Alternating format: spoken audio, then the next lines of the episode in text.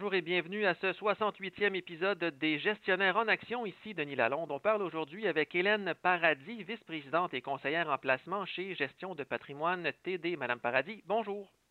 Bonjour, Monsieur Lalonde. Malgré les soubresauts des derniers jours, les marchés boursiers nord-américains sont toujours près de sommets historiques. Est-ce qu'il y a assez d'argent pour continuer de soutenir une telle hausse? Bien que les marchés restent à des niveaux élevés, nous voyons cinq catalyseurs clairs pour une croissance soutenue. Tout d'abord, les niveaux du marché monétaire sont encore très élevés. Il faut aussi ajouter à ça les sommes d'argent qui sont dans les fonds euh, d'obligation. Donc, euh, cette liquidité euh, élevée pourrait facilement se retrouver dans les marchés des actions dans un futur proche. Si on prend les taux d'obligation et on enlève l'inflation, ça donne un taux réel négatif si on veut avoir un petit peu plus de rendement, euh, on n'a pas le choix de se tourner vers, euh, vers des actions. Je pense que ce phénomène-là, plus le temps va durer, euh, plus il va y avoir des échéances et les gens n'auront pas le choix d'aller dans cette direction-là. Deuxième catalyseur, on est dans une période où les rapports trimestriels sortent. Vendredi dernier, les statistiques étaient 13% du S&P 500 avaient produit leurs résultats et 82% avaient dépassé des attentes. J'ai pas encore vu les chiffres pour cette semaine. Par contre, on a vu les résultats euh, qui étaient très euh, forts cette semaine et ils ont continué sur la même lancée. Le troisième, les taux d'intérêt restent bas, ils ne changeront pas pour quelques années. Puis l'inflation aussi euh, est sous contrôle. le quatrième, le taux d'épargne est élevé. Du côté américain, on voit le double de la moyenne des 20 dernières années c'est quand même important. Euh, éventuellement, ces gens-là vont vouloir dépenser euh, leur argent. Ils vont vouloir euh, refaire des activités avec leur famille, leurs amis. Ça veut dire que ça devrait être bon pour des secteurs qui sont un petit peu plus difficiles, un petit peu plus touchés, comme les restaurants, les cinémas, tout ce qui entoure les voyages. Ça devrait être bien euh, éventuellement pour ça. Euh, et le dernier catalyseur, les gouvernements, ben, ils vont tout faire pour soutenir l'économie avec des programmes d'aide à court terme jusqu'à ce que le, chômage et la reprise euh, économique soient plus soutenus. Donc, on l'a vu encore cette semaine avec le constat de la Fed. Par contre, en fait, je serais tenté de dire qu'on est quand même encore loin d'en avoir avoir terminé avec la pandémie, est-ce que l'exubérance des investisseurs est un peu trop précoce? On s'attend à plus de volatilité à court terme. On l'a vu là, depuis, euh, depuis une semaine. Mais aussi, on s'attend à une reprise plus importante dans la deuxième partie de 2021, euh, surtout avec de plus en plus qu'on va voir euh, les vaccins s'accentuer. Est-ce que vous savez que, que les dépenses des consommateurs ont été plus importantes en 2020 qu'en 2019? Et, ça, malgré le fait que les, magasins euh, ont été fermés une bonne partie de, l'année. Alors, euh, certaines compagnies ben, ont plus d'argent maintenant qu'avant la pandémie.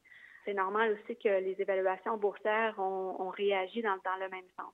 Euh, il faut quand même être sélectif dans ce qu'on met dans son portefeuille. Ça, c'est toujours la, règle de faire attention au prix auquel on paye. Comme vous venez de le dire un peu plus tôt dans l'entrevue, on est dans la semaine où beaucoup de géants de Wall Street dévoilent leurs résultats financiers trimestriels, dont Tesla, qui a été un peu la coqueluche des investisseurs euh, tout au long de 2020 et la bonne performance du titre qui se poursuit euh, depuis le début de 2021. Qu'est-ce qu'on peut retenir des résultats du constructeur? Euh, tout d'abord, c'est la première fois que la compagnie dégage un bénéfice positif pour une année complète. Le dernier trimestre, ils ont eu un chiffre d'affaires un peu plus bas qu'anticipé parce que les consommateurs ont préféré des modèles moins euh, dispendieux. Moi, ce que j'aime faire des fois, c'est mettre les choses en perspective. Alors, euh, si on, compare, mettons, un autre euh, fabricant de véhicules, on compare Volkswagen, qui est quand même un des plus grands, avec Tesla. Tesla produit 500 000 véhicules versus Volkswagen 10 millions. Euh, la capitalisation boursière de Tesla est 796 milliards, tandis que Volkswagen est 94 milliards. Donc, on voit vraiment un gros écart pour le nombre de véhicules qu'ils produisent. Puis les profits de Tesla, ben, c'est 721 millions versus 12 milliards pour euh, Volkswagen. Donc, il y a des questions à se poser à ce niveau-là. Oui, parce que le titre de Tesla qui se négocie a un ratio court-bénéfice, je crois, qui est à peu près à 1600, alors que la moyenne mm-hmm. historique euh, sur les marchés américains, c'est plus 17. Donc, on peut avoir un petit indice de ce côté-là qu'il y a peut-être des excès du côté de Tesla. Effectivement. Et parmi les géants de la techno, cette semaine, il y a eu Microsoft, entre autres, il y a eu Apple, il y a eu Facebook. Qu'est-ce qui a retenu votre attention de ce côté-là? Ils ont tous eu des, euh, des rendements assez extraordinaires. Mettons, on parle de Apple. Ça a retenu mon attention pour euh, les ventes records de téléphones. Euh, leurs bénéfices en hausse de 29% sur un an. L'enthousiasme des consommateurs pour leurs nouveaux produits. Puis aussi, euh, au niveau de la hausse des revenus de 24% qui euh, sont reliés au service. Donc, on peut plus dire que Apple, c'est seulement un fabricant de téléphones ou, d'autres produits qu'ils ont, là, mais euh, au niveau du service, ça prend de plus en plus de place dans leurs résultats. En général, les géants de technologie ont dépassé les attentes sur toutes les mesures, ce qui est cohérent avec les revenus importants qu'ils ont réalisés durant la pandémie.